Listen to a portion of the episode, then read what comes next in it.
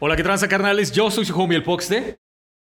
Y yo soy Román. Y este es el primer episodio en video de No Hype.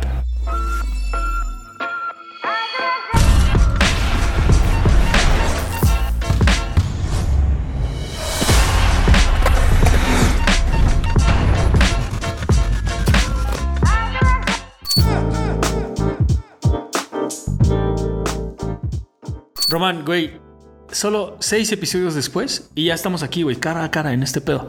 Porque la gente lo pidió. La gente lo pidió, la gente lo, lo quiere, lo goza y lo retosa, güey. Así que vamos, vamos, teníamos que dar. Ganó la democracia. Ajá, sí, ganó la democracia, güey. Que casi nunca funciona bien, pero extrañamente en este caso sí, güey. Sí, en esto- les, les dimos chance, ¿no? Dijimos, vamos a ver, a ver si es cierto que querían video. Bueno, pues ahí les va. A ver si es cierto, güey. Ajá. Esto se va a ver en views y en comments. Ajá, exactamente. Esto se va a ver views, comments, likes, güey. De ahí vamos a partir para todo lo demás. Así que si ustedes quieren más pinche, este, más, más dúo dinámico, Roman Poxte, pues dale like, compártelo, suscríbete y este, pues, discute las chelas, ¿no? Cuando se pueda este pedo, güey. Y si no les gustan nuestras caras, pueden regresar al Spotify o al Apple Podcast, ahí van a estar. Yo les dije, güey, yo no sé para qué quieren ver mis manitas locas y la cara del Román, pero si, si quieren, va, güey. O sea, le, le damos a ver qué pedo. Así es, al público lo que pida. Güey, qué pedo. ¿Qué te pareció el último episodio de No Hype? Muy largo. Bien pinche largo, güey. Bien pinche largo. ¿Te acuerdas lo que te dije antes de empezar, güey? Sí, me había- habíamos dicho que iba a ser muy corto porque nos faltaban poquitas letras, ninguna interesante.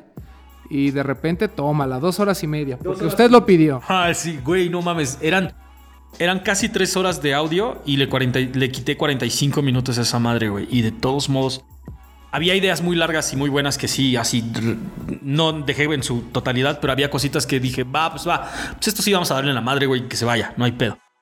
Es que es bien complicado porque pues al final es una plática entre amigos. Entonces, pues se nos va como si se nos fuese en cualquier comida o en cualquier otro lugar.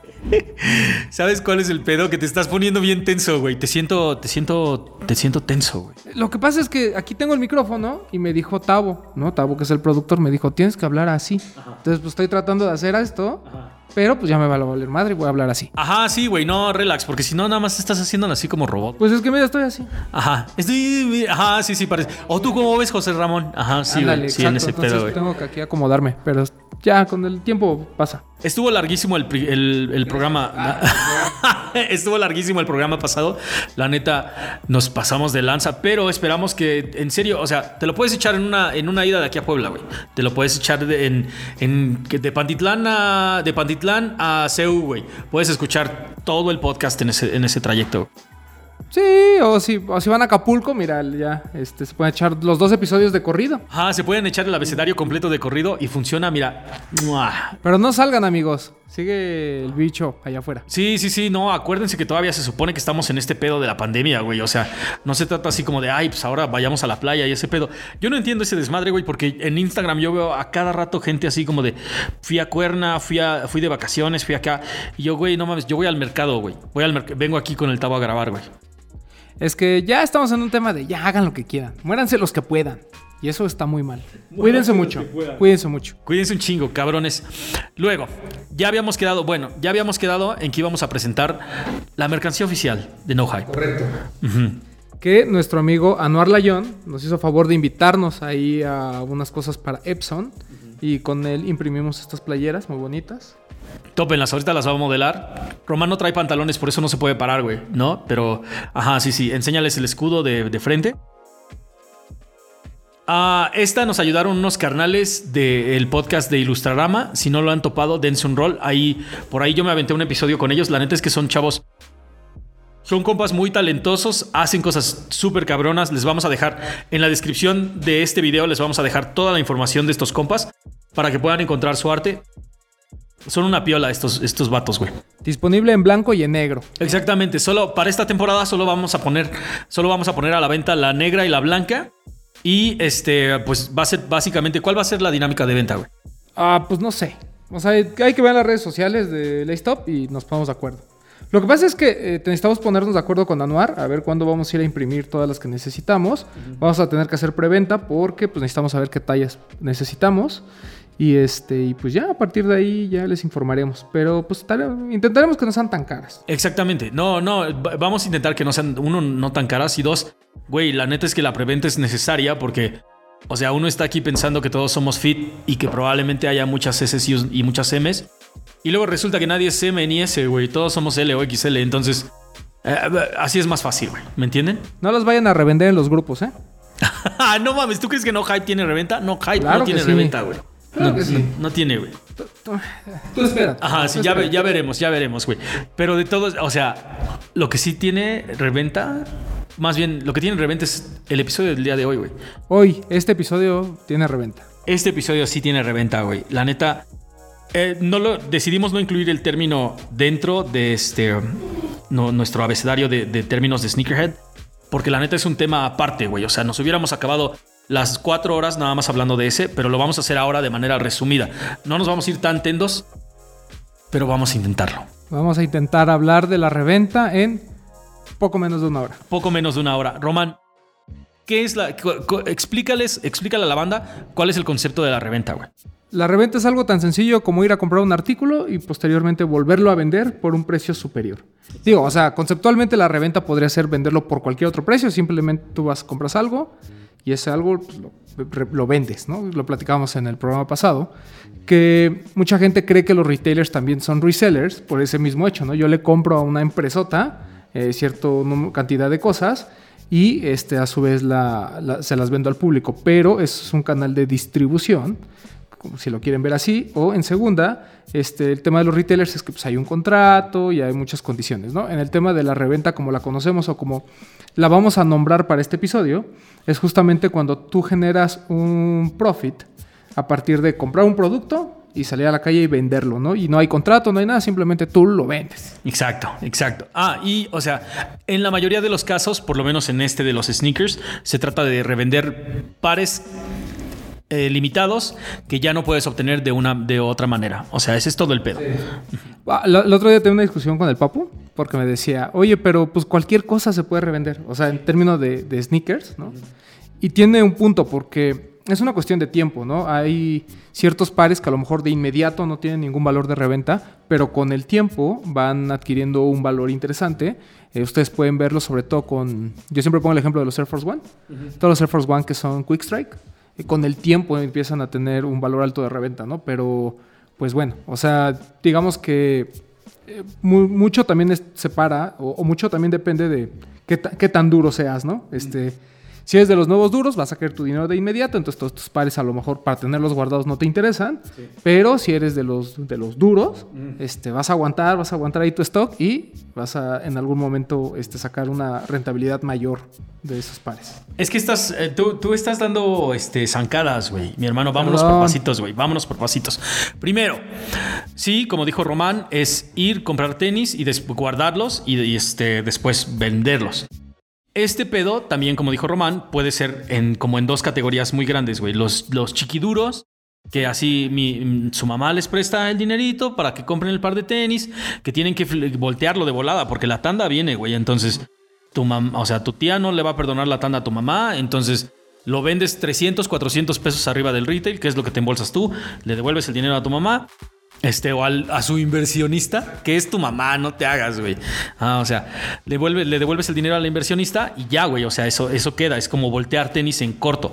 Y los, los viejos duros, o sea, la, vieja guardia que ya tiene incluso este, tiendas físicas, aparte de tiendas en línea, que no solamente tienen un par con una talla. Esta banda, pues obviamente se puede dar el lujo como de sentarse en los, en, en los pares, güey, guardarlos, porque ya saben que poco a poco, año con año, esa madre va a ir aumentando de precio. Sí, y, digo, ahorita nos estamos concentrando en tenis, pero pues es una actividad común en muchas cosas, ¿no? O sea, la venta de boletos, por ejemplo, de conciertos y de, eh, y de eventos en general, creo que es así como el ejemplo más claro. Sí. Eh, también por, eh, mucha gente se dedica a la reventa en cuestión de casas, ¿no? O sea, hay gente que compra en preventa en, en, algún, en algún lugar un departamento con el fin de vender posteriormente, no solo rentar a veces. Entonces, la, reventa es como muy común, ¿no? El tema es que eh, cuando hablamos de la reventa en los sneakers, eh, creo que ya se ha convertido en un boom y se ha convertido en, un tema que, divide opiniones, ¿no? Hay gente que lo romantiza y dice pues, que es un mal necesario, y hay gente que dice que por su culpa tenemos eh, una escena como la que tenemos actualmente. Por su culpa, por su culpa, por, su, gran culpa. Ah, no, y espera, o sea, Hasta, digamos que, ¿qué será? Como hace 10 años la reventa tenía una personalidad completamente diferente en la Ciudad de México, güey. Sí, o sea, no, no podemos decir que no existía, porque siempre ha existido, pero creo que era mucho menos, ¿cómo te diré? Este, pues presumían menos, voy a decirlo así, ¿no? O sea, er- era simplemente, eh, yo me acuerdo con el niño, por ejemplo, ¿no? En- que que- que se, te- se encargaba de conseguirte pares y, re- y revenderlos y demás. Número uno, no lo sentías tan abusivo. Número dos, eran pares que realmente ya no podías conseguir o que incluso no llegaban a México. Y tres, este, pues de alguna manera no había esta exposición tan mediática que hay hoy en día eh, con las redes sociales, ¿no? Eh, siento que ahora el conflicto es que además se ha convertido en como una forma de negocio, sobre todo para nuevas generaciones, que creen que se pueden ganar 500 o 600 pesos de manera muy rápida. Entonces hay muchos chavitos, ¿no? O sea, cuando vas a las filas o todos estos videos de, de gente que se golpea fu- fuera de las filas, este, pues son chavitos, ¿no? Y eso antes no existía, ¿no? O sea, ganarte un lugar en, el, en, en la reventa o que alguien confiara para que tú le depositaras y te mandara un par, eh, estaba muy cabrón, ¿no? O sea, realmente era o Mercado Libre o alguien que conocías literal de, de frente, ¿no? O sea, era eh, ya un conocido con el que habías hecho trato antes y demás, pero todo este tema de, como ahorita, ¿no? Que con un solo par ya quieres empezar a revender, pues eso no se daba, ¿no? Eran como gente muy especializada, por así decirlo. Sí, sí, totalmente, güey. Era, era un pedo como de, güey, no, no mames, ¿cómo lo voy a hacer yo, güey? ¿No? ¿Me entiendes? Como que ya el, el, este, Don Cajolix tenía su crew, Moy tenía su crew, todo el mundo trabajaba como con su equipo y así se hacían de los pares, pero tampoco era como, como pasa ahora, que estaban revendiendo lo nuevo, güey. O sea, lo que se revendía era lo que ya no podías conseguir, güey. Que salió allá hace un tiempo y estos carnales lo guardaron, agarraron algunos pares y te lo pueden, te lo pueden facilitar, güey. Pagas el dinero y ya. O sea, la reventa ahorita como la conocemos de, este, el par salió hoy en la mañana y ya lo están revendiendo hoy en la tarde. Eso sí es como de, ah, Dios mío. Eh, de hecho, el gran ejemplo podría ser el primer Sneaker Fever, ¿no? O sea, estamos hablando de que había, digo, a lo mejor Mike González tiene, tiene el dato correcto, pero yo recuerdo que a lo mejor éramos, no sé, 20 mesas, 25 mesas, y había ya gente este, bastante dura, ¿no? Como este, la, la gente de Don Cajolix, estaba también eh, Mayor, y lo que veías eran pares que eran muy difíciles de conseguir en ese momento, ¿no? O sea, que eh, los veías en Flight Club y decías, ¿cómo voy a, o sea, ¿cómo voy a pagar esto? Y aquí los encontrabas, olvídate del precio, simplemente estaban, ¿no? A mí me, me acuerdo mucho que en ese primer Fiber, eh, Moy llevaba este, el MAG. Entonces era como un evento, ¿no? Casi casi a las 5 de la tarde prendemos el MAG. y ahí va todo, ¿no? ¡Fum! Exacto. Entonces, eso, por ejemplo, a, a hoy ya es algo completamente diferente, ¿no? No solo en tamaño de, person de, de gente, sino como bien comentas, en el tipo de pares que hay. y, y- y siento que ese Sneaker Fever, el- yo siempre he dicho que Sneaker Fever es como, co- como la pauta de cómo va la escena en México, ¿no? Entonces aquí está bien claro cómo en, en este primeros, yo me acuerdo mucho que eh, yo estaba en una mesa donde estaba el niño, estaba Toño, estaba Fabián, eh, y no me acuerdo quién más estaba con nosotros. Eh, Ay, y, y en- Edgar García Neri, el perrote mayor. Estábamos en una mesa y nosotros habíamos llevado pares para vender. Y yo me acuerdo que era así como tanto la gente, los pocos chavorrucos que fueron, como gente nueva, o sea, estaba como impactado, ¿no? De que había cosas muy raras, ¿no? O sea, había donks de Michael Lowe, estaba este Mag, había Pete Cruz, había otro tipo de así pares como más rarones. Y también algunos retros, ¿no? Que, que la gente ya no podía encontrar en las tiendas o que antes pues, ni siquiera llegaban a México. Entonces, sí como que la diversidad de pares que había era muy interesante, ¿no? Para ese momento.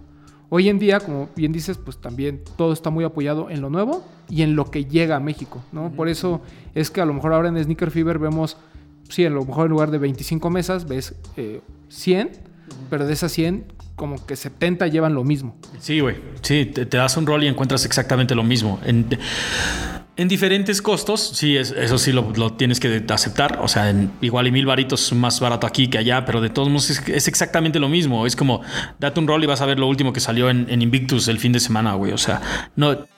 Dejó de ser tan emocionante como solía ser antes. güey. Sí, y de alguna manera también te digo el, el tema económico, ¿no? O sea, no solo el retail price ha crecido, que eso pues, este, lo tenemos muy claro, pero el efecto mediático que hay en los pares hace que los precios se eleven de una manera pues, bastante absurda, ¿no? O sea, por ejemplo, eh, hace poco, ayer justamente me estaba, estaba platicando Breton que había comprado un dunk de Ambush, el Fuchsia. y que pagó, no sé, eran, fueron como 300 dólares, o sea, estás hablando de 6 mil pesos. Yo me acuerdo que aquí en México, ahí mis amigos, los, los duritos, eh, querían hasta 10 mil pesos, ¿no? Entonces dices, o sea, ya no hay como este... eh, O sea, esta, esta diferencia a veces en precios es muy absurda, sobre todo para un mercado como México. Y cuando te conviene, el, el precio es el StockX. Cuando no te conviene, es mi precio, ¿no? sí, exactamente. Eh, que ahorita platicamos bien de StockX, pero siento que en general antes, eh, no sé, a lo mejor es romantizar mucho eh, el, el ayer, pero sí, sí tengo esta idea de que a- al menos la persona que te estaba vendiendo conocía perfectamente lo que estaba vendiendo, que es algo que también creo que se ha perdido, ¿no? Hoy la gente busca lo más fácil, ¿no? Busca Jordan 1 y Dunks, ¿no? O sea, eso por eso siempre se agota, eso por eso siempre está en reventa y demás. Pero antes, eh, te digo, o sea, incluso tú preguntabas, ¿no? Ah, Ibas a, no sé, te acercabas al niño, o te acercabas a, a Neri, o te acercabas a, este, a la gente de Mayor, al buen Moy, o al, al Donka, ¿no? Sabías que con el Donka, cualquier este, don que necesitabas, él lo podía conseguir, ¿no? Y, y le decías, oye, es que quiero este Dunk eh, de Supreme, ¿no? Y te preguntaba, ¿cuál? ¿Cuál de los tres? ¿No? O, este, ¿Cuál quieres? ¿El low? Este, ¿Cómo lo quieres? ¿no? ¿Qué talla? O sea, te hacía preguntas muy específicas de qué par necesitabas. Y hoy, este, oye, es que necesito un. ¿Cuál? No, pues el, te voy a poner un ejemplo, ¿eh? El Street Hawker. Ya sé cuál es, bro, mándame foto. Entonces, o sea, también como que el nivel de conversación con mucha gente de ese entonces, pues era un poquito más arriba. Sí, súper elevado, güey. Pues es que esos güeyes, no mames, ya realmente estaban eh, actualizados en qué va a salir, de dónde, de dónde va a salir y de qué se trata la colaboración, güey. O sea, ese era un mercado completamente aparte. Ahora, ya hablamos de ese pedo, de antes, güey. Yo creo que hay un punto así donde, donde prácticamente puedes trazar una línea recta y puedo decir, aquí fue donde la reventa se fue al carajo en la Ciudad de México, güey. The Ten, la, cole- la colección de The Ten, Nike en México, ahí se fue todo al carajo, güey. Yo creo que hay dos puntos importantes de, de la reventa en México. Uno es de TEN, me queda claro, porque nunca habíamos visto a más de mil personas formadas afuera de una tienda. Eso lo, lo rompió completamente y vimos este, cosas que no se hacían antes, ¿no? Como el hecho de que una persona bajara de un microbús a otras tantas personas que por 100 pesos se iban a formar y tratar de ganar un par. Eh, y siento que también la otra fue eh, la llegada de StockX, ¿no? O sea, lo platicamos el programa pasado. El hecho de que tú puedas de alguna manera tener eh, una plataforma en la que tú puedas vender en Estados Unidos, pues obviamente también eh, magnifica este tema, ¿no? Porque pues ya no solo es la gente, lo- lo- ahora sí que eh, los revendedores especializados ya tienen en- de una forma de más o menos enterarse de cuánto es el mercado e incluso de si tienen stock, de poder, deci- eh, poder hacer esta diferenciación entre lo mando a StockX o lo vendo aquí, ¿no? Eh, y eso obviamente también democratizó de alguna manera la reventa, porque es algo que cualquiera de nosotros puede hacer. Cualquiera. Pero sí, totalmente de acuerdo. De, de Tem vino a, a- a poner sobre la, a- digamos, sí, a poner sobre la mesa de alguna forma eh, todo este tema de la reventa que se volvió descarada, ¿no? O sea, afuera de Lost era un tianguis. Afuera de Lost no solamente era un tianguis, güey. O sea, afuera de Lost había, había mota, había este, chelas, güey. Es que es en serio, ahí se volvió el acabose, güey. Para la gente que no está eh, enterada, la colección de The Ten son 10 siluetas diferentes, una colaboración con Virgil Abloh. Mucho, que, que hablamos un montón de este cabrón, de Virgil, y, pero creo que se, o sea, realmente valía la pena ese pedo, güey. O sea, realmente cada uno de los pares que salieron en esa colección son considerados por muchos como grails, güey. Todos, desde el Chuck Taylor, el Jordan 1, el Presto, todos tienen un- una parte bien importante del pedo, güey. Yo digo que si no saben qué es de Ten, no sé qué hacen aquí. Ajá, Cámbiale sí, de canal. sí, sí, sí. No, no es cierto. Pero, pero, o sea, The Ten fue la parte más cabrona porque, porque como tal como dijo Román, güey, o sea, había, había chiquiduros que en ese momento se convirtieron en, en, en, en super duros y estos vatos pues prácticamente llevaban acarreados, güey, como si fuera de partido político, de, ok, todos ustedes fórmense, aquí está el dinero, este, son de a 100 varos. Si le pegan al, premio, pues se van a llevar un, dinerito más. Si no, pues por lo menos ya vinieron por su torta y su chesco y su, varo, güey. Y, siento que de alguna manera ahí todavía había como cierto control, voy a llamarlo así, porque, o sea, la gente iba, participaba y no se enojaba. O sea, eh, co- como en cualquier lanzamiento, seguramente hubo pares que eh, se dieron a, a- a ciertas personas, ¿no? A- seguramente hubo apartados Friends and Family, seguramente este, gente de, de las marcas, ¿no? Incluso pidieron pares y demás, lo cual me parece completamente eh, normal. Pero en ese momento nadie lloraba, ¿no? Era así como, yo voy a participar y si me lo gano, qué chido, y si no me lo gané, pues ni modo, ¿no? Así lo vuelvo a intentar el siguiente día, porque además fueron drops, fueron dos pares por día. Dos pares por día. Eh, ahí también lo que creo que eh, no- nos dejó muy claro fue este interés de la gente en, en el negocio y no tanto en la cultura. Yo me acuerdo que eh, la gente de Lost, ahí todavía estaba Julio, em, hizo pláticas ¿no? Eh, durante la semana. Estu- estuvieron la, la gente de Ready, eh, de Ready to Die. Estuvo también una plática, no me acuerdo si de fotografía. O sea, hubo como varios eventos, ¿no? Y este. eh, realmente el, el tema era que tú, para poder picarle a la maquinita esa, donde te decía si ganabas o no, estabas un cincho. Que obviamente para el primer, este. Que, para el primer drop, que fue el Blazer y el Jordan 1, no hubo esa dinámica, entonces por eso había 2.000 personas ahí formadas. Pero en los siguientes drops tenías que conseguir un cincho y con eso te daba tu acceso a poder participar. O sea, a, ese grado llegó que se revendían los hinchos, ¿no? Había gente que buscaba dónde los daban, este, iban, se peleaban y te lo vendían por 500 pesos. O sea, 500 pesos te costaba la oportunidad de intentar ganar un par. La oportunidad para que te den la oportunidad, güey. Ajá, sí, sí, güey. Y en esas pláticas, por ejemplo, estuvieron dando cinchos. O sea, terminaba la plática y te lo daban, ¿no? Como un agradecimiento. Entonces ahí te dabas cuenta, pues la gente que realmente estaba interesada en todo el movimiento, no solo en, en el par en sí y, y la reventa. Y, y creo que eso nos dio la oportunidad a muchos de poder tener acceso a algunos pares. Bueno, a la oportunidad de tener algunos pares, ¿no? Eh, pero, y además, eh, fíjate que ahí, ahí se surgieron varias discusiones. Porque alguien decía, ¿no? De que, pues, o sea, como, ¿por qué voy a tener este. Como que se tenía que democratizar más y por qué no voy a ir a poder yo comprar un par nada más y tengo que hacer todo esto. Pero, pues, obviamente es mucha gente interesada. Y ahí, este, incluso platicando con alguien, me decía, es que eh, los le debería dar la oportunidad a todos de comprar todos los pares, ¿no? Y yo le decía a mi hermano, o sea, si tú tienes eh, 40 mil pesos, que es lo que vale los, los 10 pares de la colección, a lo mejor un poquito menos, pues entonces, este, pues probablemente, ¿no? Eh, podrías quejarte al respecto. Pero la verdad es que nadie tiene 40 mil pesos en la bolsa. Bueno, sí, hay mucha gente, pero a lo mejor en ese momento eran muy pocos los que podían decir, ¿sabes qué? Aquí está el retail. O sea, ni siquiera estamos hablando de reventa. Estamos hablando de pagar eh, treinta y tantos mil pesos de retail por los 10 pares. O sea, muy poca gente que yo sepa lo logró, ¿no? O sea, hubo unos que sí tuvieron la oportunidad y lo hicieron, pero a lo que voy es, eh, pues no había este berrinche tan, tan claro como lo es hoy y creo que de Ten, aparte que fue una colección es- espectacular y todo lo que hizo lo estuvo muy bien, siento que sí marcó como el hit, eh, fue así el punto más alto de la reventa en lo que hemos visto en México. Güey, es que es súper sencillo el pedo. O sea, ahí de repente los duros, te digo, se, se convirtieron en súper duros, güey. Los pares de tenis estaban. Yo me acuerdo que hubo un montón de, de entrevistas como previas y había muchísimos morros diciendo, pues, o sea, yo soy un revendedor. Desde ahí la gente se empezó a llamar revendedor, güey. Así como yo soy revendedor de tenis. Esta semana nada más hice 200 mil varos, güey, revendiendo estas madres. O sea, y platicando con gente que se dedicó a, acarrear en ese fin de semana, pues era la pura fiesta, güey. O sea, realmente fue como la Navidad para toda la gente de la reventa, güey. Existía, porque también existía este pedo de, ok, yo llevo a mi crew de 10 güeyes, estos 10 güeyes se meten, si uno de ellos gana, de todos modos le doy 200, 300 pesos extra y se va feliz, güey, ¿no? Y pasó algo bien cabrón, güey. Este pedo que le llaman el chapulineo, güey. De repente, la gente se dio cuenta de, güey, ¿por qué le voy a agarrar 300 pesos a este estúpido? Si yo lo puedo vender y ganarme los 23 mil pesos, güey. O sea, y ahí fue, y ahí fue como de, ah, tú, tú, o sea, tú me estás traicionando, ahora te voy a traicionar yo.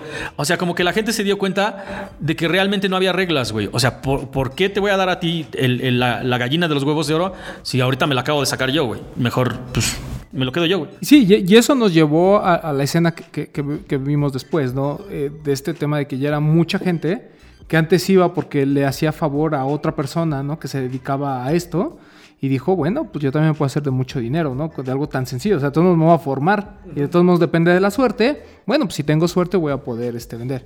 Y sí, o sea, hu- hubo gente que a lo mejor yo, no tenías en el mapa que, que revendía y de repente con Tetén dijiste, ah, caray, o sea, va, va a comer bien toda esta semana. sí, no mames. Carne por fin. Claro. ¿no? Y, y se entiende, o sea, la, la verdad es que el- uy, llegaron muchos pares a México, o sea, tampoco fueron tan poquitos. Y estás hablando de 10 oportunidades diferentes de poder hacer dinero, porque hasta el más eh, feo que a ustedes se les haga de detén tenía un valor de reventa considerable. Absolutamente todos, güey. ¿Y sabes qué? Yo la neta sí estaba sentido porque yo no conseguí ninguno, güey. Ninguno, ninguno, ninguno, ninguno.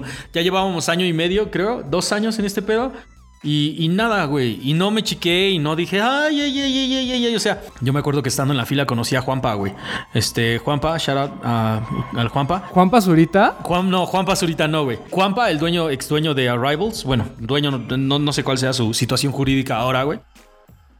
El pedo es que lo conocí ahí a este cabrón y haz de cuenta, él estaba, él, adelante de nosotros había otro morro con su chofer, con su, su mamá, su jardinero y creo que la señora que les cocinaba, güey.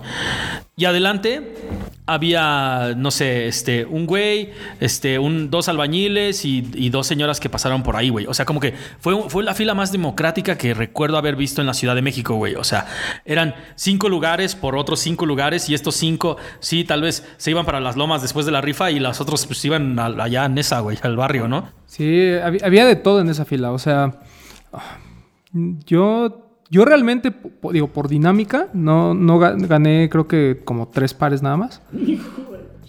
Pero, por ejemplo, a mí lo que me sorprendía es cómo apenas iba, o sea, ibas a, o sea, alguien veía que ganabas y alguien justamente porque, eh, bueno, para la gente que a lo mejor no, no tuvo la oportunidad de vivir la experiencia, eh, toda la parte de atrás de Lost, o sea, cuando ustedes entran a Lost, toda la parte de atrás, que es, que es una bodega, ahí acondicionaron y pusieron, este, pues obviamente eh, adornaron todo de, de detén y pusieron los pares en exhibición y demás.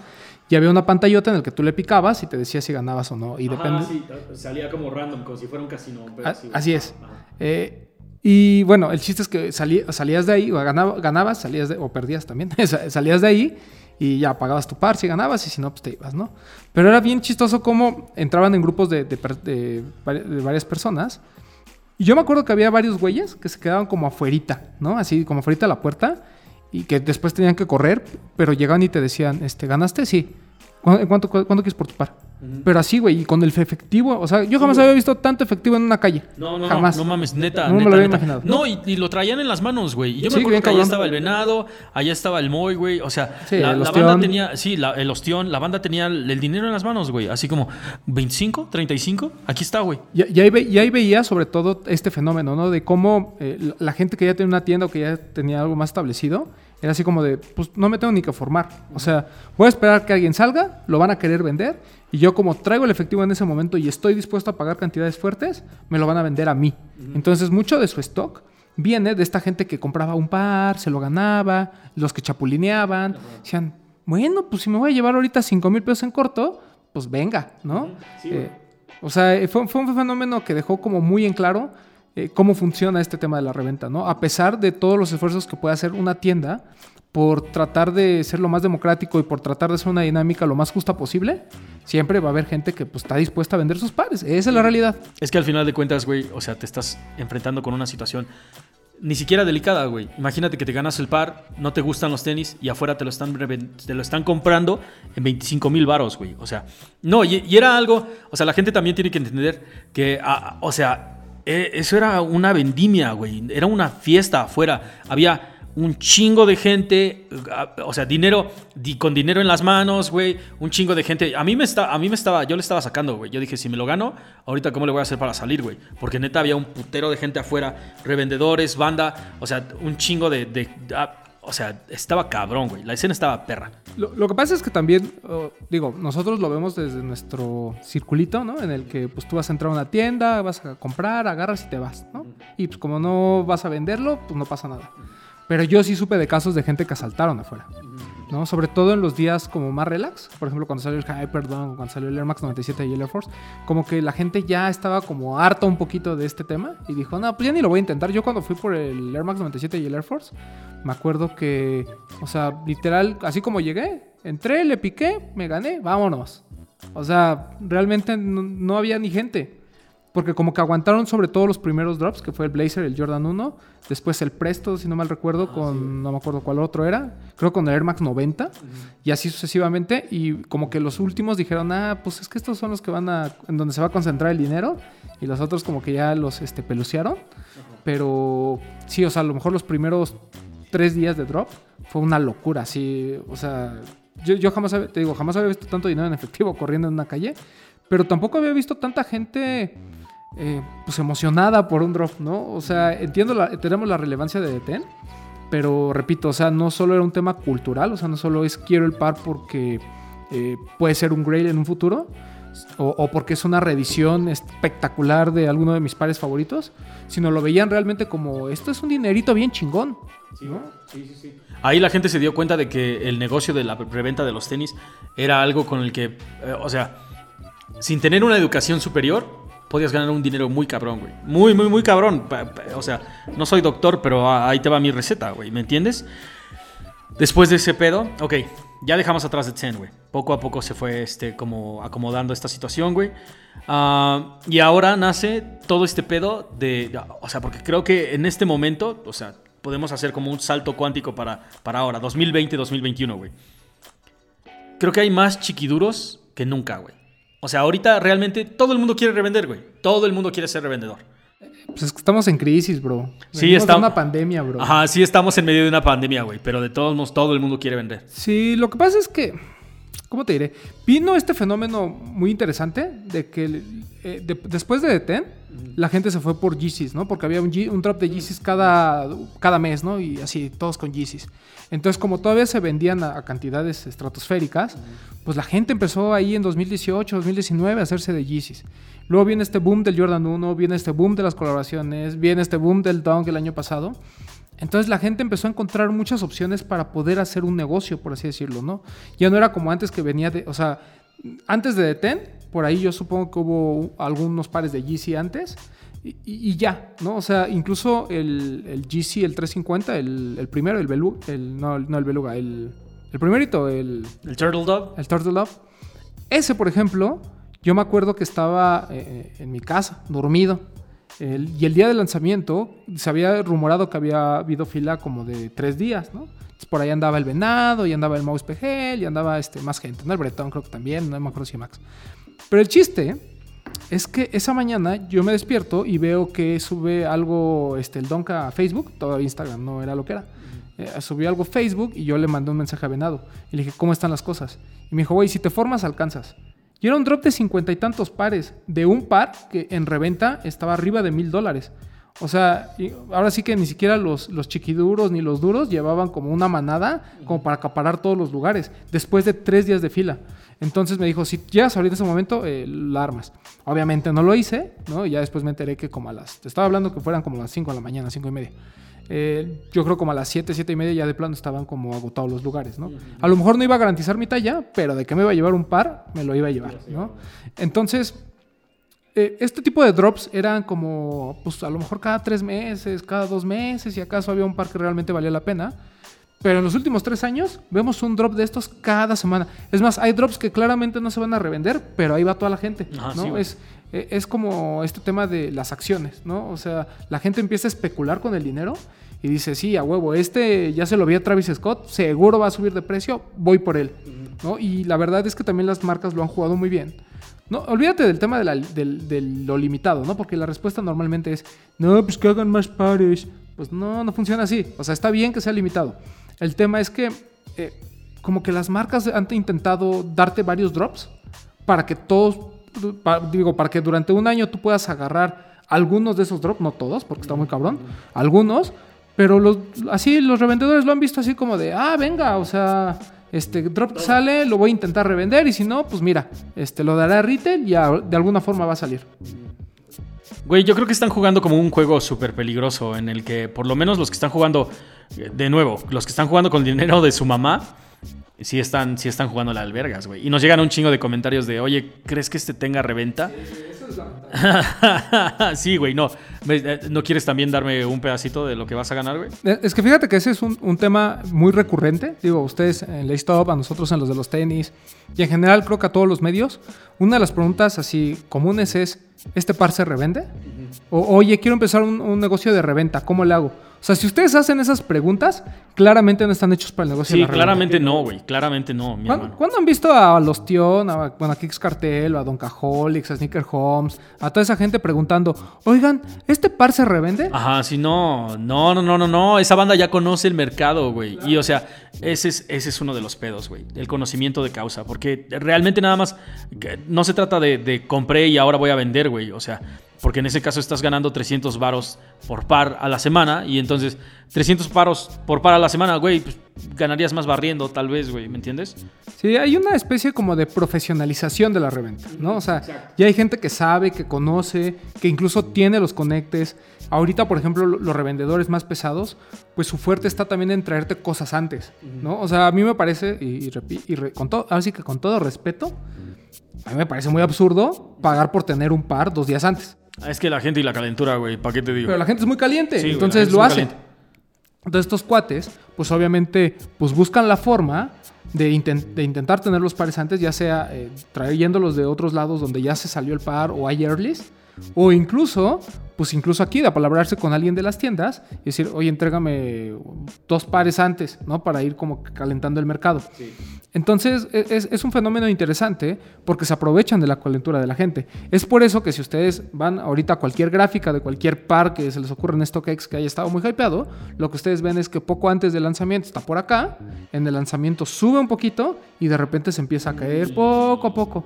¿No? O sea, la gente que pagó este, más de dos mil dólares por un par de J Balvin, perdón, pero pues entonces, o sea, pues no, yo no lo entiendo. No, güey, yo no, no me, yo menos, güey. Es que, es que es en serio. Y ni siquiera, o sea, son, son revendedores a diferentes niveles. Como por ejemplo el, el Birdman, saludos al Bird. E- ese güey también, o sea, eh, lo que hizo fue dominarte Sontle, güey. Así. E- Ese güey, ese güey un día este, platicando, que me lo encontré en una fila, me decía, si todos nosotros, los revendedores pesados, nos eh, dividiéramos una zona, así como carteles, este, podríamos dominar el mercado. O sea, tendríamos acceso a todo el inventario. Güey, yo, le, yo lo he dicho como cien mil veces, güey. O sea, neta, si la gente de la reventa realmente quisiera acaparar, pues se podrían quedar con todos, güey. Pero pasa algo bien cagado. Que, que, o sea, también en los comentarios lo vemos todo el tiempo, güey. La reventa se queda con todo, los de la reventa llegan y se quedan con todo. No, güey. Los chiquiduros que, o sea, que le decidieron apostar a un par de tenis y que la mera no valía 8 mil pesos en reventa y ya le tienen que regresar el dinero a mamá, pues se lo llevan al revendedor pesado, güey. Y ese güey, con una mano en la cintura y con, el, con el, la causa, con el dinerito en la mano, güey, te puede decir, va, pues te doy 500 palos arriba, güey. Y así es como se, está, se están haciendo de absolutamente todo, güey. Como ya todo el mundo quiere revender y no saben revender, lo único que hacen es terminan revendiéndolos, revendiéndoselo al revendedor. Sí, o sea, hacen más duro a los duros. Ajá, exactamente. ellos mismos güey. lo Sí. provocan. Sí, los chiquiduros están provocándolo todo, güey. No, y, y siento que también hay, mm, ¿cómo te diré? Hay cierto hartazgo de la gente y, es- y eso lo puedo entender, ¿no? De que cada vez que quieren un par tienen que enfrentarse a otros 2.000 y a la semana siguiente a 3.000 y a la siguiente semana a 4.000 y así sucesivamente porque crece de manera exponencial este pedo. Pero al mismo tiempo creo que también ya la gente está eh, echando la hueva cuando hablamos de lanzamientos, ¿no? Y es así como de, eh, no sé, Lost o cualquier tienda sube eh, una- la foto de un lanzamiento importante y siempre es, ¿para qué si se lo quedan los revendedores? Y tú, mi hermano, ¿qué hiciste para poder, eh, esfo- o sea, te esforzaste, participaste en la dinámica, te registraste?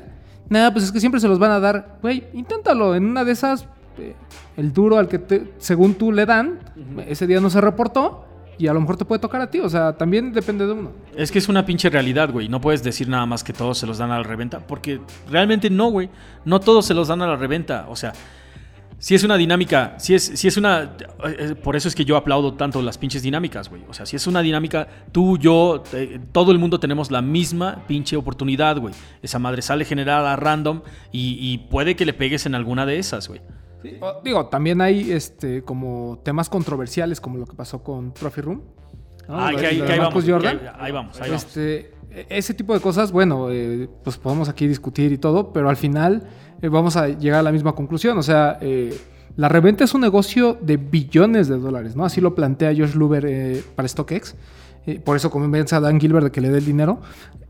Y, siento que eh, conforme va, va pasando el tiempo y conforme cada vez hay más opciones y conforme cada vez hay más gente que está dispuesta a pagar reventa, porque ah, la, la gente, mira, a mí hay un absurdo muy, muy sencillo. La gente siempre dice, es que le deberían de dar chance a la gente que quiere los pares.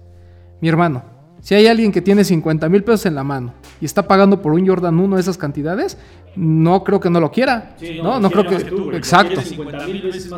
Sí, o sea, no solo tiene más dinero que nosotros, sino además quiere más el par, por eso está dispuesto a pagar esas cantidades.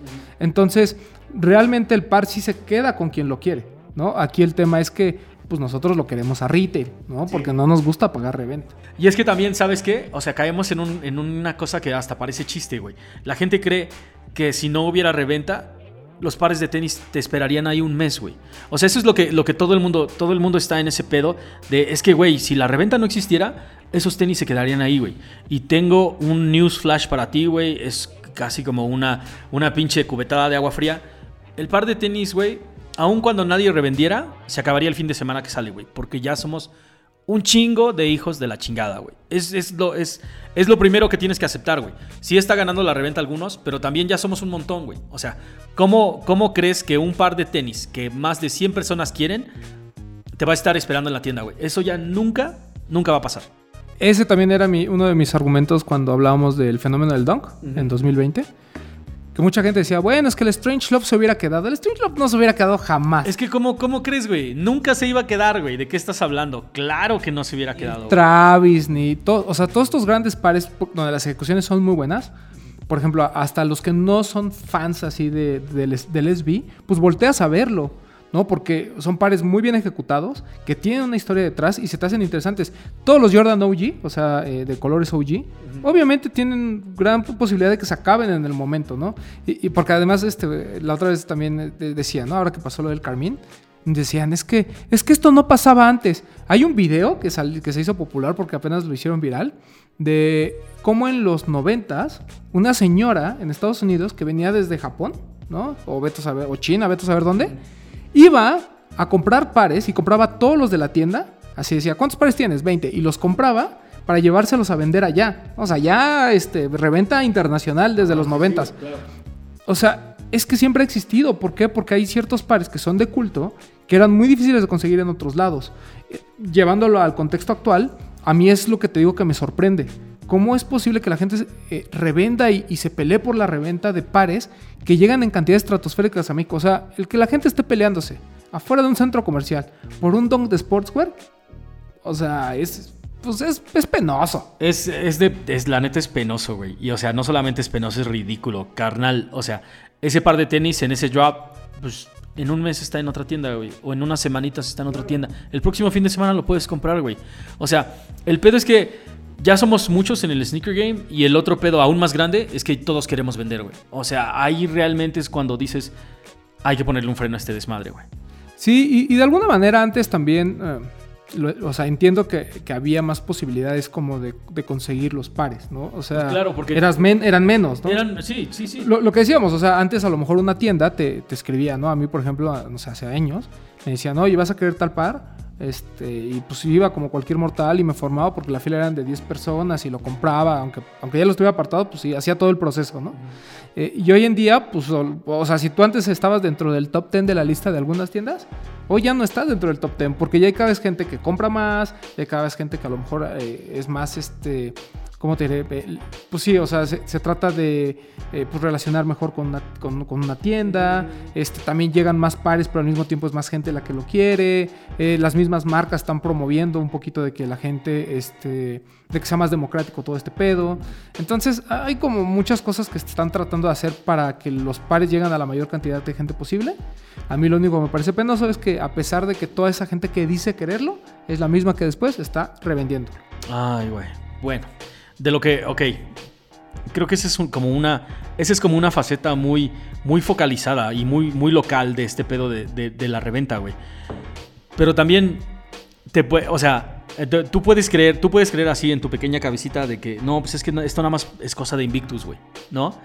Pero, pero no, güey. O sea, uno de los casos, uno de los casos más sonados fue apenas el lanzamiento la semana pasada del Trophy Room de este, el, ¿cómo se llama? El Chicago Freeze, ¿cómo, cómo se llama este par, güey? Sí. Es, ajá, Topen. La tienda, ajá, sí, la tienda de Trophy Room es la tienda que le pertenece al hijo de Michael Jordan, Marcus Jordan. Marcus no, este, ¿cómo se llama? No jugó básquetbol, pero pues prácticamente Michael le, le dio, o sea, es una parte de su legado, de- de- del legado del padre, lo tiene este güey en su tienda de, de este Trophy Room. El pedo es que la tienda tiene colaboraciones muy cabronas, obviamente, porque es el hijo de Michael Jordan. O sea, puede pedir los materiales, la hechura y como las historias que él quiere contar, güey.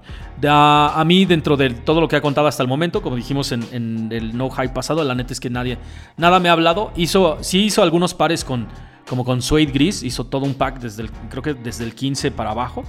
El 3 me parece que está muy chingón. Este. Pero esos no salieron a la venta al público, güey. O sea, son pares que puedes ir y ver. Trophy Room no solamente es como un, un outlet para comprar, sino también es como de ir y ver qué pares tienes y la mamada. O sea, es como un museo prácticamente, güey. Entonces, este cabrón decide contar una historia, güey. Michael Jordan en sus primeros juegos este, de... en- eh, ¿qué, qué es, Romano? Ayúdame ahorita, güey. Ajá. Michael Jordan en su, en su juego de estrellas de novato. Ah, se supone que los perros mayores, como, di- como diría el Neri, los perros mayores tratan como de congelarlo, güey. Así como de, ok, ay cabrón, este güey está jugando muy bien. Vamos a, vamos a, a que, que aguante, güey, ¿no? O sea, no, no le pases la bola. Este, ajá, trata de. con- exactamente, güey. Trata de, trata de congelarlo, ¿no?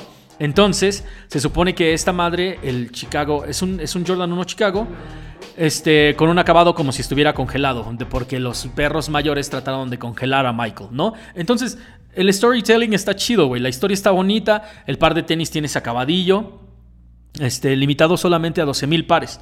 Y lo que se vende, también eso tienen que entender, lo que se vende, lo que tiene Trophy Room y hace Trophy Room, se vende nada más en Trophy Room, güey. O sea, la única manera de obtener a retail es ahí. Entonces, 12 mil pares, fin de semana listo para comprar y de repente empieza el Instagram a sonar, güey. Pam, pam, pam, pam, pam. Y de repente, pum, Benjamin Kicks, güey. Nadando en lo que parecía un pinche mar de estos pares de tenis, güey. Yo conté las cajas y neta, parece que son como 250, güey. Por lo menos, por lo menos. Después, alguien más sube otra foto, güey. Y alguien más sube otra foto. Y alguien más sube otra foto. Y, y el Instagram y Twitter se vuelve completamente loco, güey. O sea, lo que, lo que muchísima gente aquí en México pensaba que solamente pasaba aquí en México, se dieron cuenta de que en realidad pasa en todos pinches lados, güey. A mí me parece un caso eh, digno de estudio. Ajá. ¿no? El- lo que sucede es que pues, tenemos que hablar de Marcus Jordan, que es el hijo del patrón. ¿no? Ajá, sí, para empezar. patrón, para empezar. nadie se lo va a poner al pedo. ¿no? O sea, Nike no va a decir, uy, ¿qué andas haciendo, Marcus? eh? Te voy a acusar con tu papá. Eso no lo van a hacer. Eso es lo cagado, güey, porque, o sea, Nike es prácticamente como de, si no me caes bien la próxima temporada, ya no te voy a vender, güey. O sea, Nike sí es muy de... de sí, de hecho, el- de hecho hay casos de tiendas que, o sea, que se quedaron 50 de Nike por este tipo de temas, ¿no? De que, ah, ya te vi haciendo backdoor sale. Ah, ok, pum, ya no te vendo, güey. Ajá, pero es el hijo del patrón. Es el hijo favor. del patrón, Ajá. ¿no? Paso número uno. Ajá. Eh, dos. Eran 12 mil pares, tal vez un poquito menos, para una sola tienda. Ajá. O sea, estás hablando que ese güey, mínimo, mínimo, vendió 9 mil pares. Mínimo. Tú pon que 3 mil hayan estado entre pues, los que se quedan Nike, entre algunos que salieron ahí por ahí en sneakers. Lo que yo no me explico, y, y perdón que cambie un poquito de tema, pero es cómo le hacen para conseguir toda esa información los revendedores. O sea, yo vi en Instagram un screenshot de el inventario que había en sneakers para esa fecha. Seguramente no sé si lo saquen a través de bots o cómo lo saquen, o alguien de Nike literalmente se los pasó, pero venía por talla cuántos pares había, lo que pasa es que no me acuerdo, si no les diría. Pero así ponía como de ese lanzamiento más limitado de sneakers en la historia, casi casi, ¿no? O sea, todavía exagerando un poco el. Pero bueno, el chiste es que ese güey tenía un buen de pares. Ahora, seamos sinceros. Yo, yo he ido a Trophy Room, en, en la que estaba en Orlando, ya se cambió de locación porque estaba en Disney Springs. Y después de la pandemia se cambió. Pero la verdad es que es una tienda pues, sosa. O sea, eh, es, es bonita porque tiene como algunos recuerdos y fotos de él con su papá y cositas así. Pero si no fuera del hijo de Jordan, sería una tienda sosa. ¿no? Eh, y pues la verdad es, es que tampoco es una tienda que tengas, yo creo, eh, como clientes muy asiduos, ¿no? Tendrá, no sé, a lo mejor una cartera de 100 muy buenos clientes, que seguramente son los mismos que le piden pues, todos los Jordan de Trophy Room, ¿no? Y así sucesivamente. Pero, o sea, no siento que Marcus Jordan sea una personalidad dentro del retailer, fuera de ser hijo de Jordan, como para tener este, este poder, ¿no? De convocatoria, decir, vengan todos a mi tienda, ¿no? Bueno, chiste es que hace un Jordan 1, tiene 9000 pares, que son muchísimos, repito. Ah, eh, y me sigue sorprendiendo de alguna manera el hecho de que este de, que todo el mundo se haya enterado que hizo backdoor. Todo, el mundo fue backdoor. Y lo que hace este wave como para callar bocas es, ¡ja! Todos esos son fakes. Porque, ¿qué creen? No tienen estas agujetas azules. Lo que le falló a mi Marcus, ¿no? Es que él tiene una foto donde hay un back, donde tiene varias, varias cajas y tiene varios pares. Y, hay, y, el que trae en la mano trae, el, trae las laces azules famosas y los otros traen las, las negras, ¿no? Además, Hubo una persona que subió foto del par, eh, de los pares, ambos legit, con diferente fecha de producción, con diferente retail price y con diferente código, ¿no? O sea, y, todo el mundo diciendo que son originales. A mí no me consta ni una ni la otra, ¿no? O sea, la fuente en teoría era muy confiable y demostraba que los pares eran iguales. Pero yo creo que sí hay como, como dos cosas. Número uno, creo que todos estos duros que tomaron fotos de muchos pares muchos aprovecharon y están vendiendo fakes. Porque algo que no hace nadie es decirte cómo está la estructura de la numeración. O sea, el par número de los 12.000, el par número 6.533, ¿qué talla es? Eso no, no, no existe una lista de eso. Entonces tú no sabes si el 6533 que tienes es el único allá afuera o hay otro de diferente talla o a lo mejor de la misma talla. O sea, pasa con todos los números, con todos los pares seriados. Como que nadie dice, y pasó con los Dior, ¿no? Nadie dice, este es el número que a mí me tocó. ¿Por qué? Porque te prestas a que pueda haber alguien que no sabes cuál va a ser el fake, ¿no? Que diga, ah, pues fíjate que yo también tengo ese número. Ah, sí, yo lo tengo, güey. Nadie lo hace. Entonces, hay muchos rumores alrededor, pero toda la queja fue, este güey hizo backdoor. Porque en la venta para todo el mundo, en la rifa, se, se hablaba que fueron menos de 50 pares. Entonces dice, a ver, güey, Nike te da un stock de 9000 pares y resulta que tú a la rifa al público sacas, si bien te fue 150, 100 pares, ¿dónde están los otros 8900, no? Y hablan mucho del backdoor sale, que hizo mucho dinero, bla, bla, bla. Yo solo voy a decir una cosa, ¿no? Es su tienda. Es su stock. Que haga lo que quiera con ese pinche stock. Si se lo quiere a los revendedores, el culpable es el güey que quiere pagar dos mil dólares, ¿no? O sea, a mí lo que me dio mucha risa de todo esto fue revendedores que estaban este, lloriqueando por este tema, ¿no? Ah, no, Ay, ¿por qué hiciste backdoor sale? Eso está en contra. Repórtenlo con Nike. Güey, cuando a ti te dan backdoor sale de... Voy a poner un ejemplo. De Foot Locker, ahí andas presumiendo de, miren, lo tengo antes. Sí, yo tengo acceso a backdoor sales. Bla, bla, bla. Y cuando no te toca, estás chillando. Entonces, a eso voy con lo que no me gusta de la reventa ahorita, ¿no? O sea, este tema de lloriquear por cualquier cosa, a mí me parece que es este pues es de risa. Es que, es que el lloriqueo ahorita va con este pedo de, la reventa, güey. O sea, ¿en, serio te vas a enojar, güey? o sea, porque legítimamente, de verdad, se están, se están encabronando porque este par de tenis que no fue, o sea, tú no tuviste nada que ver nada con la distribución, güey. No tuviste nada que ver con el diseño. Tú no tienes que nada que ver con el pago de impuestos. No tienes nada que ver con la industria, güey. Y de todos modos te estás embolsando. Me estás pidiendo de mi dinero un chingo para tu bolsa, güey. O sea, estás ganando dinero que no deberías estar ganando, güey. Y, de, todos modos, te atreves a chiquearte, güey, de que porque no te tocó, o sea. Sí, eh, o sea, e, eso fue lo que a mí me, sorprendió muchísimo. Además, no estamos hablando de cualquier revendedor, estamos hablando de tiendas grandes y revendedores grandes, que fueron los que se primero en quejarse de este tema de Marcus Jordan. Pero bueno, al final él jugó el juego a su manera y así como su papá, se salió con la suya. ¿No? Y nadie le va a decir nada y no va a haber este, represalias. Y al final fue un drop más, ¿no? O sea, aquí el tema es que se concentró en, a lo mejor en 20 personas, un stock tan grande, ¿no? que eso no pasó con el Dior, por ejemplo, ¿no? haciendo referencia a un par con una cantidad este, similar, ¿no? Un poquito menos. ¿no? Un poquito más, ¿no? Son 23 mil pares del Dior, no me acuerdo. Pero bueno, el chiste es que, o sea, siempre va a pasar con este tema cuando una tienda concentra tanto stock, pues obviamente digo, yo no tengo una tienda, pero si a mí a mi tienda llegan 9000 pares, ¿no? Por muy hijo del patrón que sea, esos pares se tienen que pagar. Entonces, pues, si te encuentro una oportunidad de soltarlos y que alguien me dé un chesquito más, ¿por qué no? O sea, Oye, espera. Y no digo, está mal, eh, está, está mal. O sea, Sí, está mal. porque seguramente dentro de los contratos de Nike debe de haber algunos estatutos. Pero recuerden, y lo que les platicábamos, tú como retailer no estás obligado a dar un precio. No, güey, y topa, o sea, tú, estás, tú estás hablando de, como del lado más amable, güey, pero suponte que el Marcus dijo, "Mm, los vendo mil dólares arriba del retail, güey. O sea, cada quien, ¿tú quieres tu par? Ah, ok, son mil dólares cada uno de estos pares de tenis, güey. O sea, si se metió a la bolsa mil dólares por nueve mil pares, eh, te estoy hablando de un chi, te estoy hablando de dinero que vale la pena arruinar tu relación con Nike, güey. Es como de, güey, no, no importa, güey. ¿Quién? O sea, más bien él sabía que no estaba en riesgo eso. Yo creo que por eso lo hizo. ¿no? O sea, no es lo mismo que lo haga una tienda más, este, una tienda que no tenga tanta fama, como puede ser, no sé, de las últimas que salieron. Por ejemplo, a Mamanier, que tiene un Jordan 13 en camino. O sea, no es el mismo riesgo que corren ellos al que realmente corre Marcus Jordan. Eh, para mí, sí, o sea, repito, yo creo que el- el- me- me- es ridículo que se enojen los, los revendedores. Esa es una.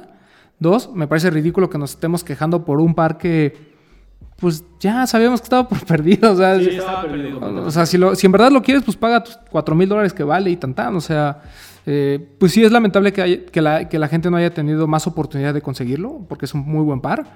Pero siento que es de esos que puedes vivir sin ellos y no pasa nada, ¿no? Hay que se quede en la lista de pares que no tienes. Es un muy buen par, güey. Aquí sí yo creo que lo, lo que realmente volvió loco a la gente fue el hype, güey. O sea, creo que este es exactamente un gran ejemplo de lo que se trata de hacer un par totalmente lleno de hype. La historia está chida, güey. Sí, hay que admitirlo. Pero de todos modos, a la hora de la ejecución sigue siendo un, un Chicago, güey. O sea, con, con paneles congeladitos que, que realmente no valen la pena. Y yo, yo vi en un montón de blogs diciendo, este es el par de Jordans del año, güey. O sea, ¿en serio vamos a tener otro par de Jordans? Un Jordan, un Jordan 1 con un colorway que ya es completamente familiar, nada más con un tratamiento diferente, ser el Jordan del año, pues entonces creo que estamos dejando la barra de Jordans bien abajo, güey. Bien, bien, bien abajo. Co- coincido totalmente. O sea, para mí es, un- es esos pares que dices, mira, yo lo tengo y tú no. ¿Sabes? O sea, tienen esa, eh, esa onda. No, no es un par este, relevante. Siempre se va a acusar como el par de los backdoor sales. Sí, güey, ¿no? totalmente. Pero te repito, o sea, eh, por ejemplo, es como, es como pa- cuando pasa aquí en México, ¿no? El, el Facebook o el Instagram siempre se llena de gente que se queja. Porque, ay, tal tienda vendió los pares antes. Ay, tal tienda. Y cuando te los dan a ti, ay, miren, chavos, los tengo antes. ¿Quién va a querer? Entonces no te quejes. O sea, si tú estás jugando un juego, cuando te toca, así co- como decía DJ Clark Kent, ¿no? Esto es un juego y lo tienes que ver como un juego. Cuando te toca ganar, tienes que aceptar eh, la victoria. Y cuando te toca perder, tienes que aceptar la derrota. Entonces, eso es lo que no se vale, ¿no? Que estén ahí todo el mundo. Ahora todo el mundo quema a todo el mundo. Ah, ¿qué pedo con ese pedo de los quemones, güey? Lo cagado es que el hype se lo llevó, el hype se llevó por completo el para otros lados, güey. O sea, sí, totalmente. Y ahora, en ¿cuáles, son, ¿cuáles son como las alternativas, güey? O sea, si te das cuenta, An- Antes de que pasemos a las alternativas, yo solo tengo una pregunta. ¿De dónde rayos los revendedores ahora son rockstars, güey? O sea, me, acordé de Benjamin Kicks. Y creo que también eh, el Instagram y las redes sociales, digo, regresándonos como tres, este, eh, bueno, varios minutos antes, que decíamos que la gente quiere revender. Creo que gran parte viene de, de eso, güey. También. De que ves a niños como Benjamin Kicks, que de repente son millonarios, nada más por revender pares. Y conocen a las estrellas y a los actores y demás. Eh, solo, solo por eh, esa idea. A mí es lo que me parece como sorprendente, ¿no? Que antes tú decías, bueno, yo quiero ser como, como Michael Jordan para tener acceso a todo esto, ¿no? O quiero este, eh, trabajar en esto, hacer esto para poder lograrlo. Y ahora es, pues no lo necesito tener. O sea, con que lo logre, este, con que lo logre comprar y lo pueda revender, ya con eso me voy a volver millonario. Entonces, este, el hecho de que también endiosen de alguna manera a ciertos revendedores, le pasa a TJ Kicks, le pasa a, a Benjamin Kicks, este, a todos los que terminen en Kicks, eh, Kicks Cartel no, porque él empieza en Kicks, pero todos los que terminan en Kicks, todos esos eh, andan así de. eh, toda la gente está bien volada, así como de. Ay, tú J. Kicks, ¿no? O sea, por ejemplo, cuando se peleó. Bueno, no se peleó, pero cuando hubo una discusión con lo de Jeff Staple y TJ Kicks, creo que ahí me quedó muy claro eh, justamente este tema, ¿no? De cómo eh, la reventa ya ha rebasado de alguna manera incluso a gente que sí es famosa, ¿no? O sea. Por ejemplo, eh, regresando al tema de DJ Clark Kent, mucha gente que nos está escuchando a lo mejor no sabe ni quién es DJ Clark Kent, pero de Benjamin Kicks, mira, lo tienen así en el Instagram. Más, ya alguien le mandó un mensaje de, ¿en cuánto el trophy? ¿no? sí, sí, güey. O sea, digo, es, es algo que, que me parece muy interesante, pero pues bueno, cada quien, ¿no? Cada, cada- quien eh, sus, este, Cada quien sus rockstars, güey. cada quien sus rockstars. Ajá, cada quien sus rockstars. No, güey, pero es, es que esto siempre resulta en, en un tema completamente cagado, cagado aparte, güey. O sea, de este pedo de yo voy a conseguir los tenis y me voy a hacer, me voy a hacer famoso, me voy a hacer de clientes, me voy a hacer de gente. Y todo eso te lleva, a- o sea, todo eso te lleva a este pedo, güey. No porque tengas un micrófono vas a ser cantante, güey. Y no porque tengas los huevos en el refri vas a ser chef. O sea, este pedo lleva talento, güey. Lleva tacto, lleva conocer el mercado, adelantarte un montón de cosas y hacer un montón de trabajo, güey. O sea, no, simplemente... Sí, güey, nada más ir a agarrar las cosas y después ponerlas a la venta, eso no te hace un revendedor, güey. O sea, te hace un chiquiduro que hoy, hoy come y mañana posiblemente no, güey. O sea, tienes que aceptarlo como es, ¿no? Pero, ahora, la gente tiene que aceptar, eh, es que, o sea, satanizar también por completo el, el papel que ha jugado la reventa en México, en Estados Unidos, en toda la escena, pues también está cagadísimo, güey. O sea, porque no nos podemos poner nada más en el, en el pedo de, de este, güey, no mames, ¿por qué vendes los tenis, güey? ¿Por qué revendes los tenis? No los revendas, eres, eres parte del problema si los revendes, güey. Al final de cuentas, creo que si todo el mundo está jugando un juego chueco, pues yo no veo por, por qué no sacarle partido también, güey. Es bien difícil, ¿no? Porque, por ejemplo, cuando la gente dice es que solo se debería dar el par a la gente que lo quiere, pues realmente si eso sucediera y realmente la gente se quedara a los pares, pues también la gente que no que ese día por trabajo no pudo ir a formarse, que ese día simplemente no, no pudo por lo que dices, ¿no? Antes pues, llegan 100, 100 pares y hay 200 que lo quieren realmente, ¿no? Y que lo van a usar. Pues estos otros 100 pues, se pierden la oportunidad de comprarlo, ¿no? Este, Y la reventa siempre es una opción, ¿no? Sabes que si ese día no te vas a levantar o vas a estar de vacaciones o X, bueno, va- siempre va a haber la- eh, el chance, ¿no? Obviamente pagando un poco más, pero bueno, hay veces que uno dice, este, en lugar de comprarme pues, tres pares, ¿no? Eh, a retail, pues a lo mejor le invierto al par que sí quiero en reventa, ¿no? O sea, e- es un tema, pero yo creo que lo primero que uno tiene que hacer eh, es justamente, ¿no? No satanizarlo, o sea, es, es parte de la cultura como tal, así como pues tampoco podemos ya satanizar a, a estos influencers y a los TikTokers y a toda esta gente que le gusta este, hacer promociones de tiendas incluso que venden fake. Este, eh, pues ya son, o sea, son parte de, ¿no? El, el tema es, pues si tú no quieres caer en el juego, pues no compres reventa. Es que ese es todo el pedo, güey. O sea, realmente, ¿por qué? ¿Por qué oh, nos mandan un chingo de, de, este, de mails así de, oigan, chavos, ¿sabían que tal y tal hace esto? Güey, y, o sea, yo no compraría un par de tenis solo porque me lo está recomendando un, güey en TikTok, güey. ¿Qui- ¿Quién eres, güey? No mames, o sea, en serio sí baila muy chido y la morra esta se ve deliciosa, pero no voy a comprarme un par de tenis porque, porque dijo, ay, de- es que no puedo decir nombres porque todas las tiendas ya tienen un nombre parecido. De, de- de Patitas Chavito me mandaron estos tenis, cómprenlos ustedes. Y yo, ah, sí, Patitas Chavito va a ser mi conecte. No, güey, no mames. O sea, la morra esta está bailando, por Dios. ¿En serio va a ser ella la que te recomiende tenis? Tú también eres el que se tiene que poner chingón, güey. Luego, si no te gustan los chiquiduros, ¿sabes cómo acabar con los chiquiduros? No les compres, güey. No les compres tenis, que se metan los tenis por el culo, güey. Claro. Es, es ignorancia compartida. Sí, güey, ¿no? totalmente. Pero, eh, por ejemplo, yo siempre les he recomendado en sí a la gente en general que se lleven bien con los revendedores de confianza. O sea, yo a mí me ha tocado pagar reventa y he comprado con Kix Cartel, con Dunca, con eh, este, ¿cómo se llama? Eh, con Mayor. O sea, he, he comprado a, a mucha gente.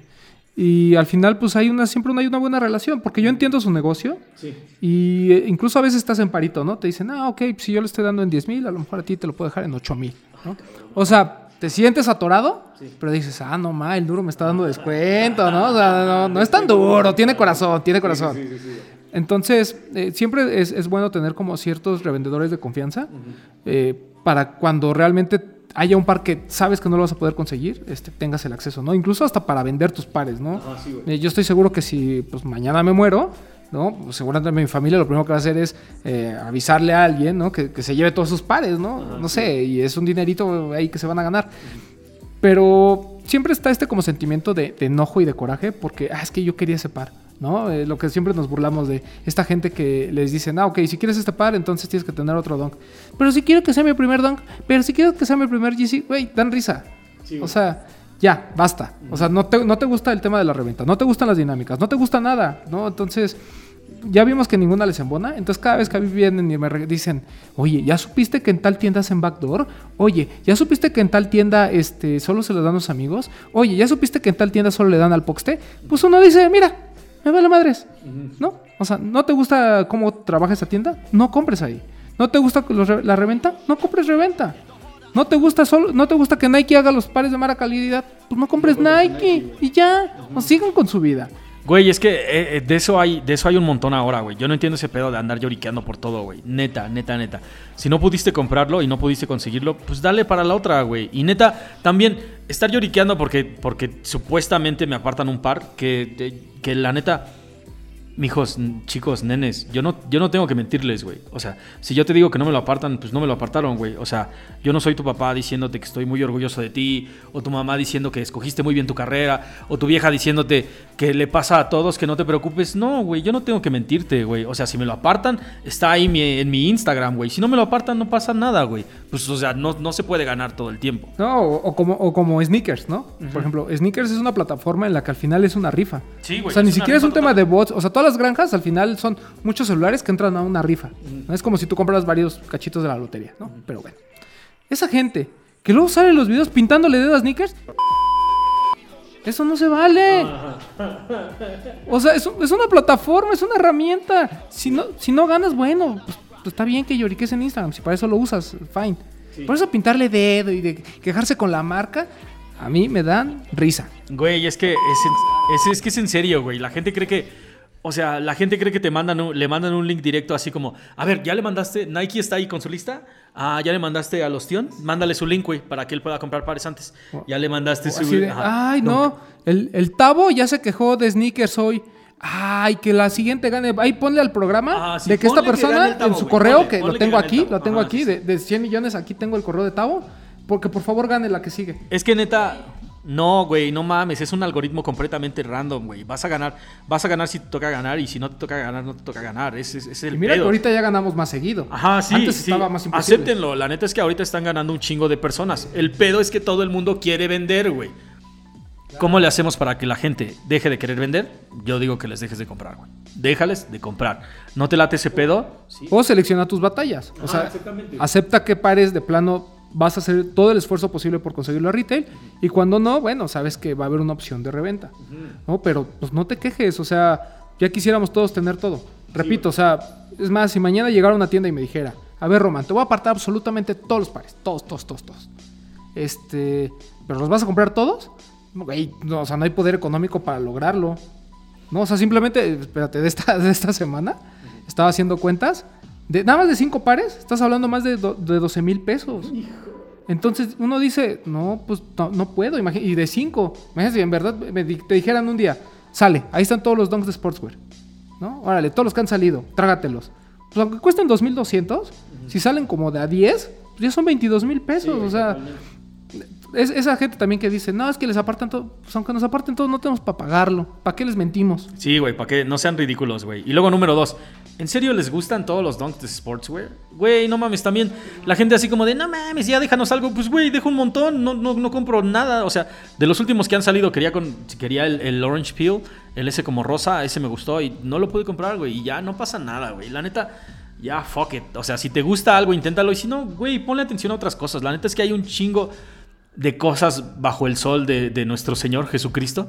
Hay, hay un montón de cosas chidas, güey. Nada más lo dijimos en el episodio 2, ¿no? O sea, esto se tiene que disfrutar. Sí, güey. Sí, sí, ya se vuelve así como, eh, como- Si esto fuera como hacer la tarea, la- el chile ya deja de hacer. Sí, si te vas a aburrir, si te vas a frustrar, si te vas a enojar, si vas a usar Instagram para mentarle la madre a las diversas Ajá, plataformas, sí, a todo el mundo, güey. güey, pues ya no lo hagas. Dedícate ¿Cómo- a otra cosa. ¿Cómo paras, cómo paras la reventa, güey? Román, ahorita, ¿cómo paras la reventa, güey? No, está cabrón. Está cabrón. O sea, por ejemplo, yo el, el Dunk de Travis es un par que me gusta muchísimo el año pasado, pero no estoy ni dispuesto a vender mi Strange Love, por ejemplo, y, y comprarme ese. Y pues, digo, tengo que poner una lana adicional además.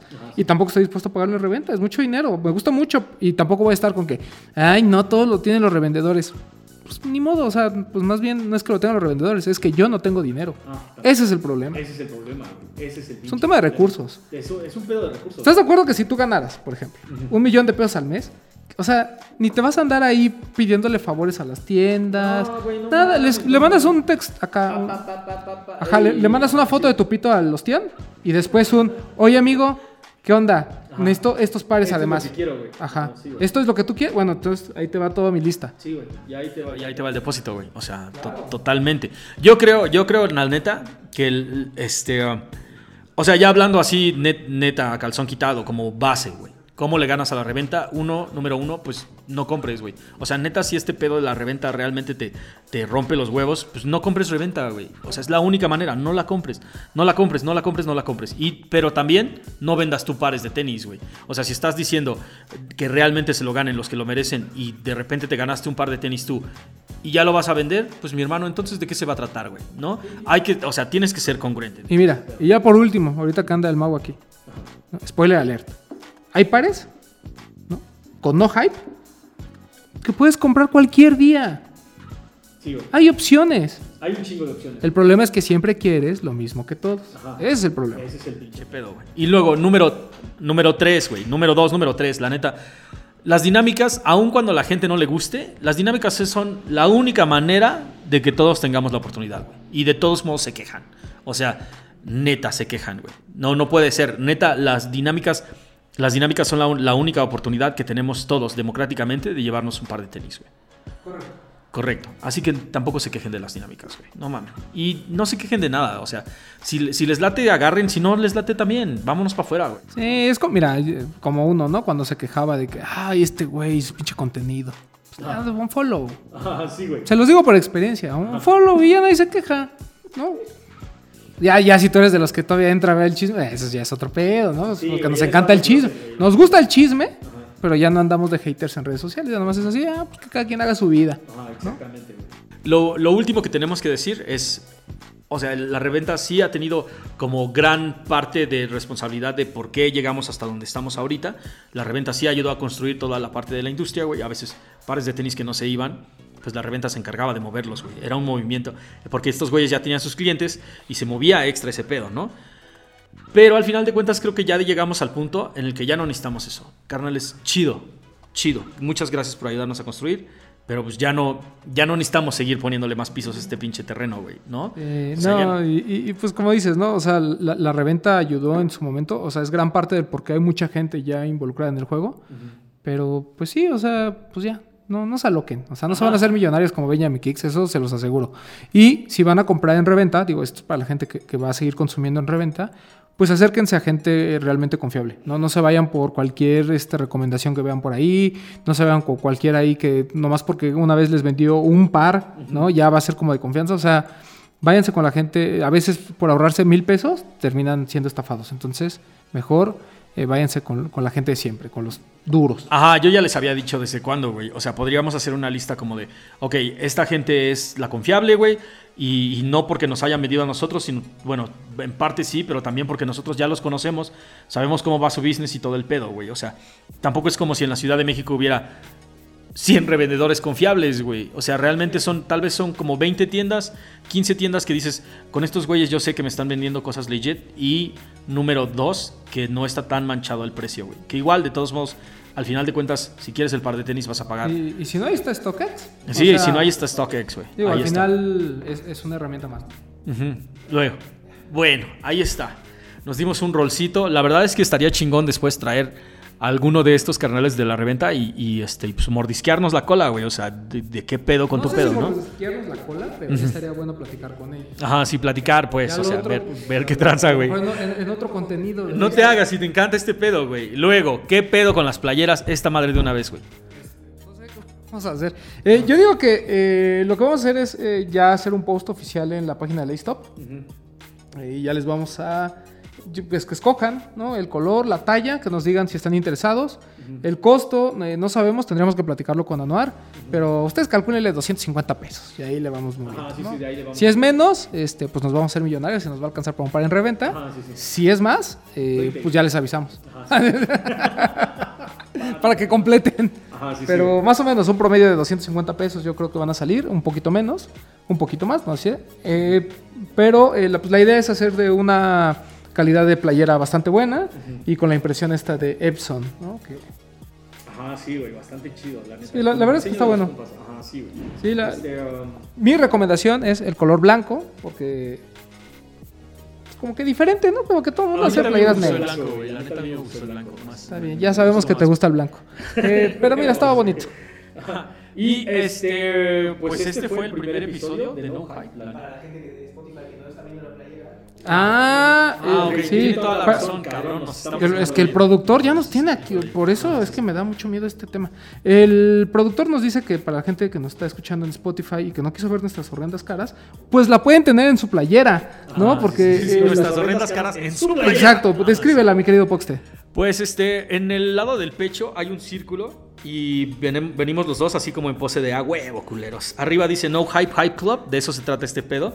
Es un club así, ajá, es el club del hype de No, no, no Hype. Y atrás nos trae, trae los dos en posición como de superhéroe. Yo tirando el pis y con la misma cara que traigo, no mames, es- es- soy yo, güey. Y el tío Román viene tocándose mientras ve un par de tenis, lo cual nos encanta porque es tal cual este cabrón, güey. Topen, topen, topen. Trae, en la, trae unos Jordan. Trae unos Jordan este, uno en la mano y un huevo en la otra. Como debe de ser. Como debe de ser. Así, cuando uno está viendo pares de tenis, pues obviamente se toquetea. Vamos a enviarlas en absoluta, absolutamente todos lados. O sea, si quieren.